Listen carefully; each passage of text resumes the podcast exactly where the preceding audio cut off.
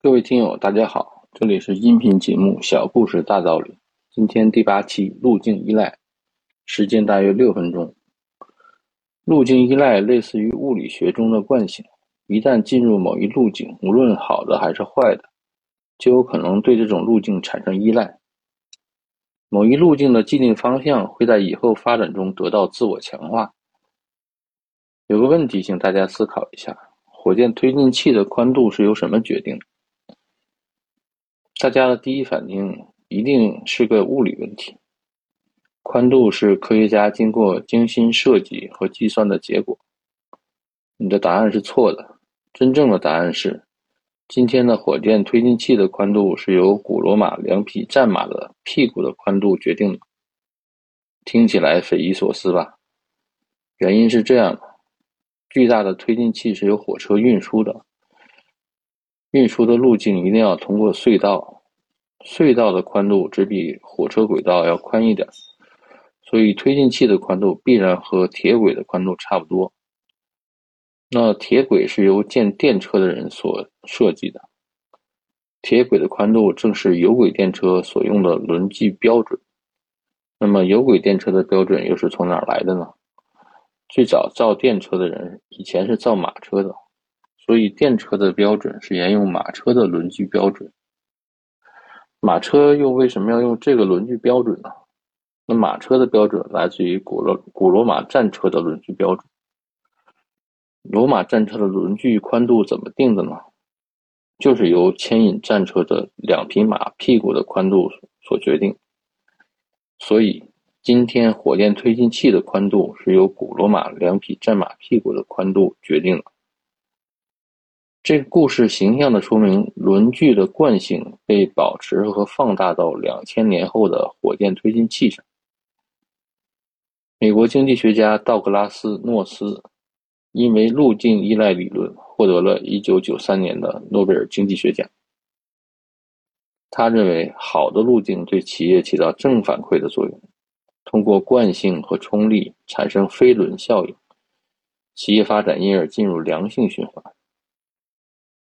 不好的路径会对企业起到负反馈的作用，就如厄运循环。企业可能会被锁定在某种无效率的状态下，而导致停滞。而这些选择一旦进入锁定状态，想要脱身就会变得十分困难。对于个人来说，路径依赖也是一种思维惯性。之前的思维模式和成功经验很容易被自我复制，成为路径依赖。这个路径就有很大的风险，因为随着时间环境的变化。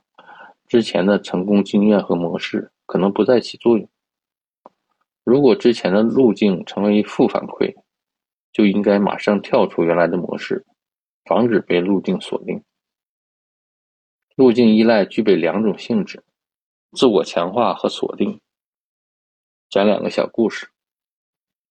有个年轻人走出校门，进了一家糟糕的企业，工资很低，而且领导水平很低。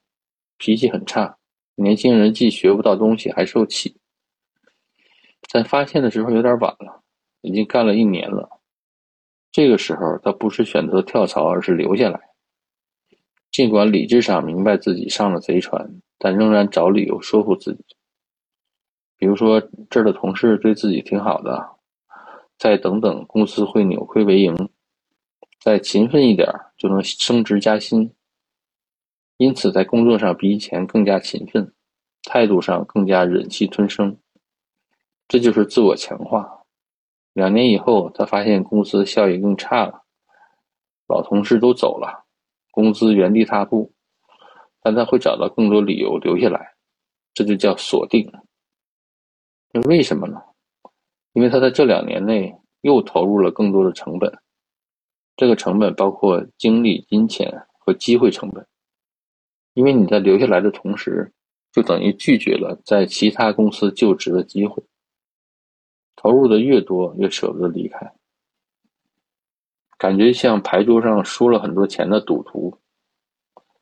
再举个例子，这是我们经常能看到或听到的八卦：恋爱中的男女会碰到渣男渣女，通常这些渣男渣女都有屡教不改的恶习，朋友都会劝他们放弃这些渣男渣女，因为浪子回头是个小概率事件。但被坑的男孩女孩直觉的相信，如果再给他一次机会，他一定会改的，这就叫自我强化。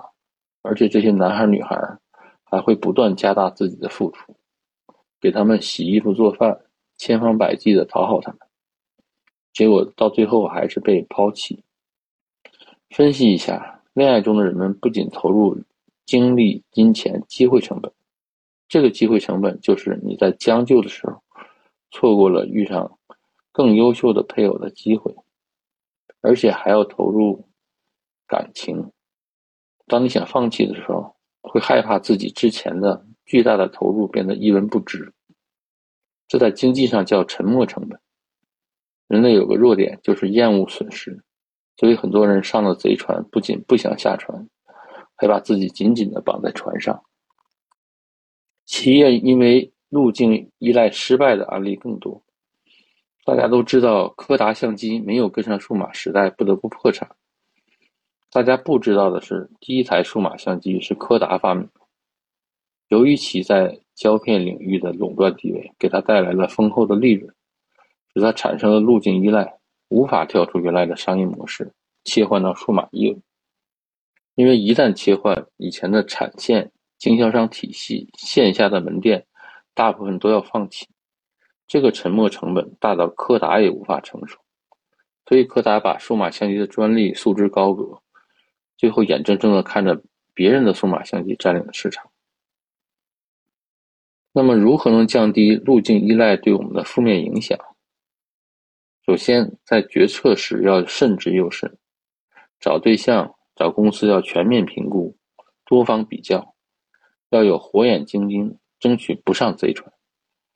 不仅要考虑将要采取的决策的直接效果，还要研究它的长远影响，保持初始的路径是正确的。那上了贼船该怎么办？如果走上了不正确的路径，发现了路径偏差，要尽快采取措施加以纠正，减少沉没成本，及时止损，以免积重难返的状况出现。